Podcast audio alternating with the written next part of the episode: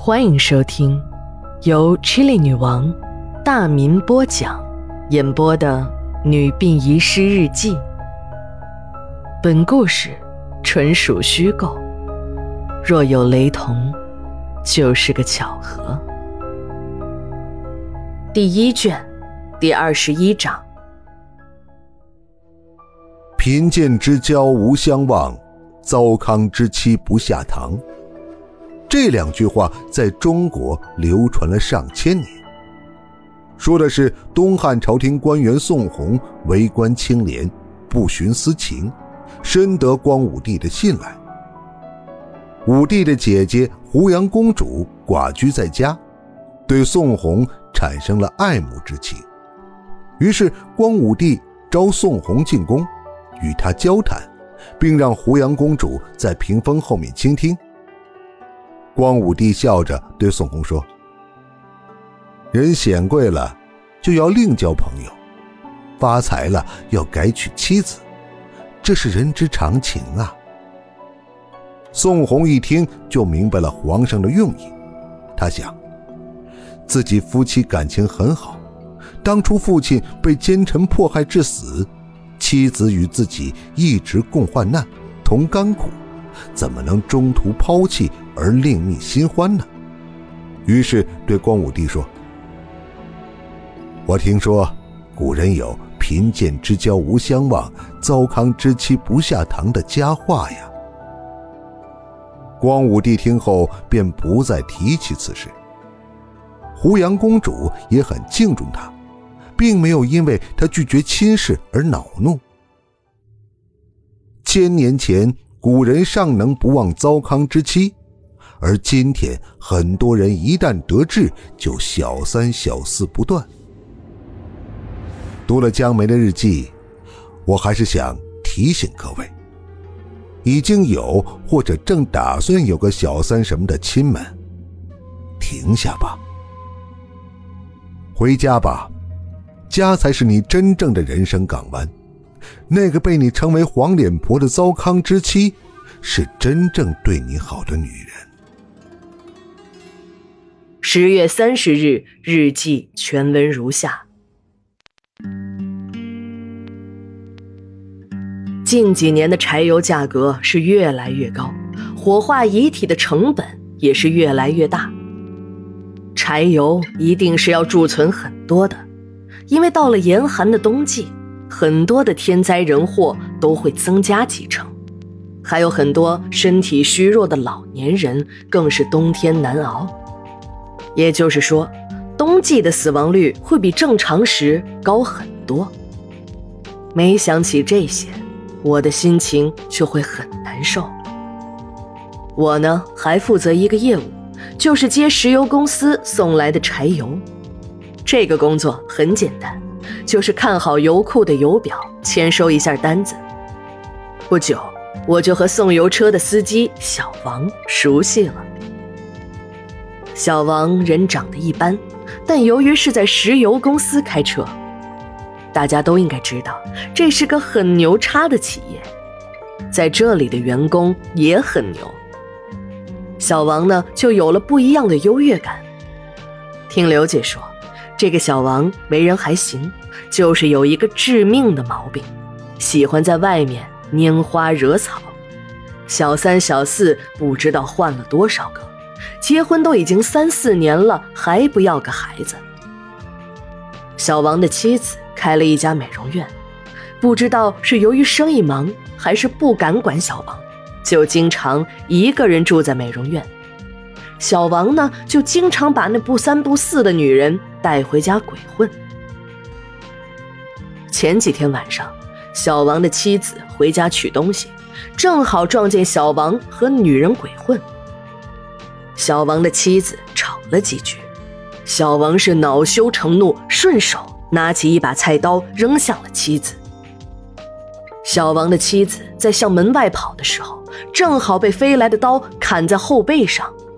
顿时血流如注，邻居赶紧把小王的妻子送进了医院。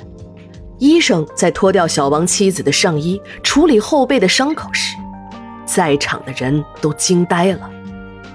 小王的妻子身上已经没有一块完好的皮肤，新伤压着旧伤，一条条已经结成了硬疤，正如开裂的老树皮。身上的刀伤也不下十几处。邻居们这才知道，小王家总是传出吵闹声，那是动了真格的。以前还以为是小两口在开玩笑。小王的妻子总是抹着厚厚的粉，戴着个大口罩的原因也找到了，因为脸上有伤，怕同事朋友看见，就只有用粉抹上。由于小王妻子工作的特殊性，每次小王打他，他都把自己的脸护住，要不然怎么给客户做美容啊？所有的医生、护士，还有邻居大妈都非常气愤，纷纷让小王的妻子报警。但小王的妻子一声不吭，只是默默的流着眼泪。看得出。小王的妻子还是不想让小王进拘留所，还在顾及丈夫的颜面。小王的表现的确很过分，妻子受了那么重的伤都没有到医院看看，哪怕只说几句暖人心的话。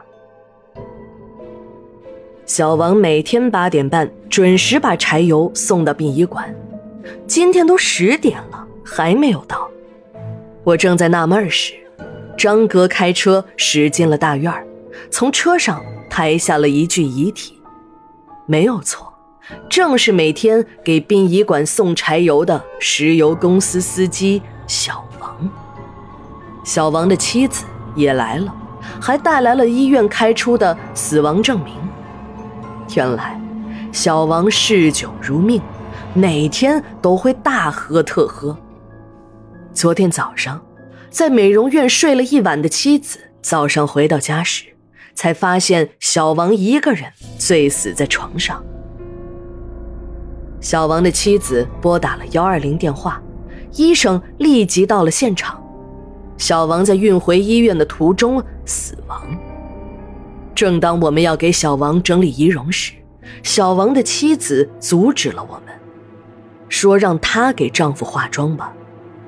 我们知道，小王的妻子是个美容师，我们又怎么能拒绝一个妻子对将要永久分别的丈夫的爱呢？小王的妻子动作很熟练，一会儿就给小王化好了妆。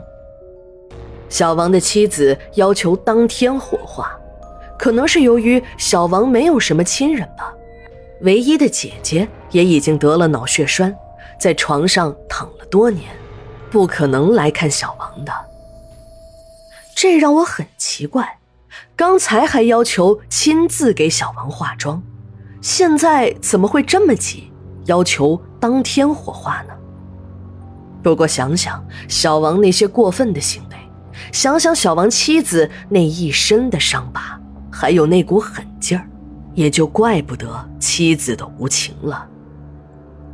火化工老王把小王的遗体。推进了火化室，正在老王要把遗体送进火化炉的时候，手机响了，原来是史馆长找老王有事儿。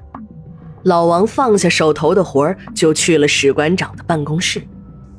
过了大约半个小时，等老王再次回到火化室，准备把小王的遗体推进火化炉时，才发现停尸床上空空如也，遗体。早已经不见了踪影，这可吓坏了老王。在殡仪馆里丢了遗体，这是非常重大的事件。老王马上向史馆长做了汇报。还好，我们馆里新装了一套监控系统，今天总算派上用场了。当史馆长和老王来到了监控室，看完刚才的录像回放。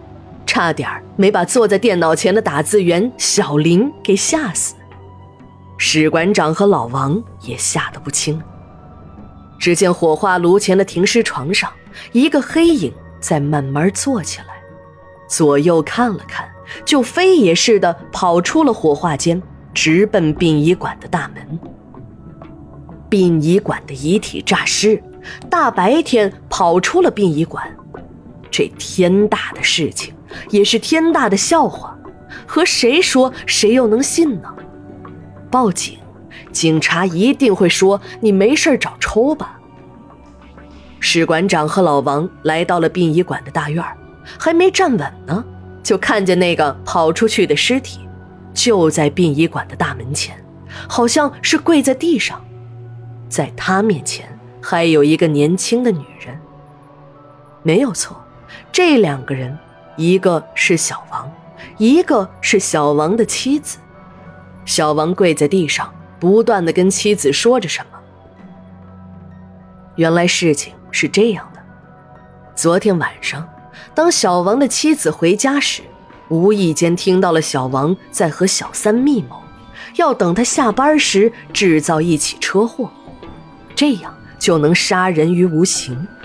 小王好和这个小三儿长相厮守。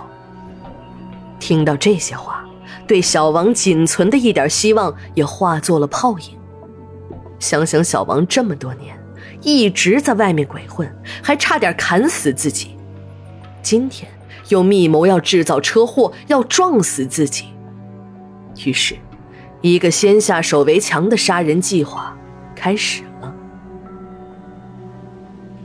小王的妻子知道小王每天必喝，就把小王的酒换成了百分之八十的医用酒精，还加入了大量的安眠药。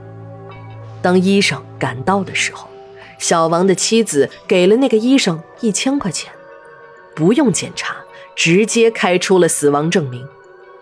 就这样，小王就被送进了殡仪馆。小王的妻子怕在整理仪容时被殡仪工发现小王没有死透，就主动要求给小王整容化妆。好在酒精和安眠药还没有过劲儿的时候，迅速火化了他。小王的妻子也没有想继续活下去，也给自己准备了两百片的冬眠灵，足以让自己永远的睡到另一个世界。